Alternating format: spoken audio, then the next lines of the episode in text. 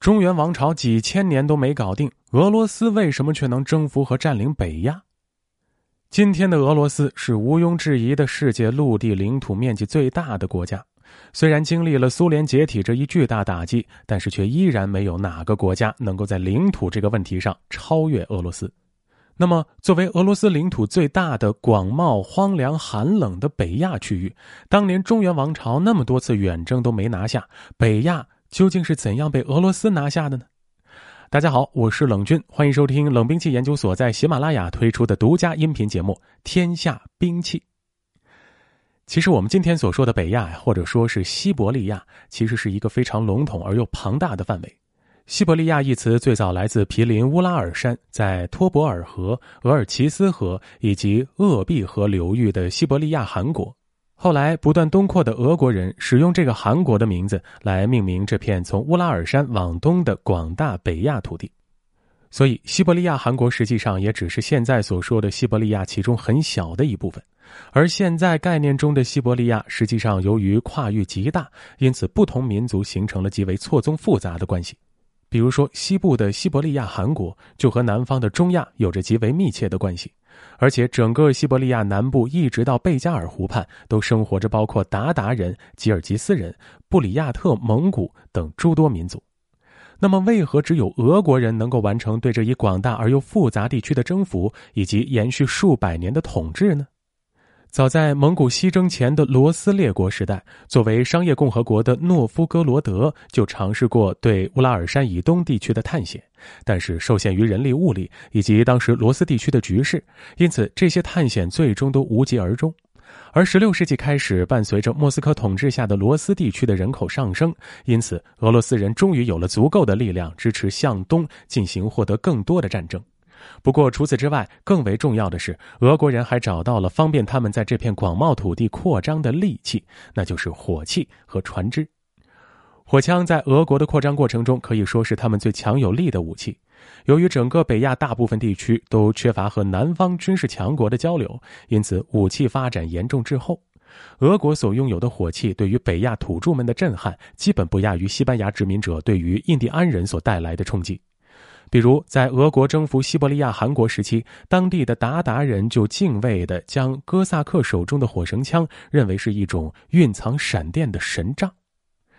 不过，军事技术上的优势其实也还只是军事扩张能够成果的一个原因之一。实际上，像俄国东征这样长距离大领域的军事行动，其实最大的考验往往不是在作战技术方面，而是在后勤和军队的运输。这就必须要说俄国在军事扩张的另一个重要支柱，那就是船只。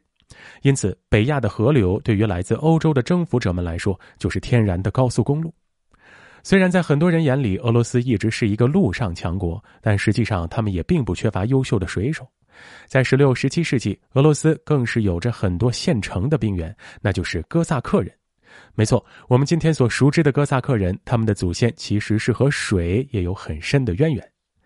实际上，早期哥萨克人作为海盗或者在河流上行动的江匪历史。虽然不及他们作为骑兵为俄罗斯帝国冲锋陷阵那样的辉煌，但绝对也算得上是一段精彩的历史。作为和俄国关系密切的顿河哥萨克，他们就时常在顿河和伏尔加河上打劫过往船只，甚至很多哥萨克人还会顺着伏尔加河进入里海，去袭击那些里海沿岸的波斯和中亚城市和船只。当然，光靠河流运输自然也无法支持长期的军事扩张，因此，在俄国扩张的过程中，俄国人也会在沿途建立要塞和定居点。这些设施一方面是为了能够对前进的军队提供稳定的后勤补给，同时也可以起到震慑和管理土著民族的作用。不过，最关键的还在于这些要塞和定居点，同时也是吸引来自欧洲移民以及安置军队家属和财产的重要安全点。同时，也为征服之后所进行的毛皮运输，以及后来与中国的茶叶贸易提供可靠的通道和补给。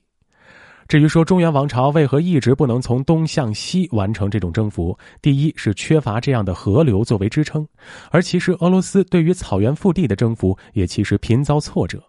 第二是满清帝国的崛起所对北亚的抽血，以及跟准噶尔帝国的鏖战所造成的中亚虚弱。最终，俄国从16世纪伊凡雷帝时代开始的东扩历史，直到19世纪，俄国势力进入当时还是西班牙殖民地的加利福尼亚，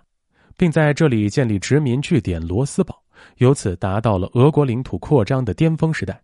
不过，伴随着克里米亚战争俄国的战败，以及俄国在当地的经济支柱的海塔资源被捕杀殆尽，还有来自美国的压力，最终俄国选择放弃了包括罗斯堡、阿拉斯加、阿留申群岛等美国领土，俄国向东扩张的车轮才就此停止。但即使如此，其仍是近代以来领土面积最大的庞然大物。本期故事就到此结束了。喜欢我们节目的听众朋友们，欢迎您点击一下关注，同时订阅专辑。我们下期再见。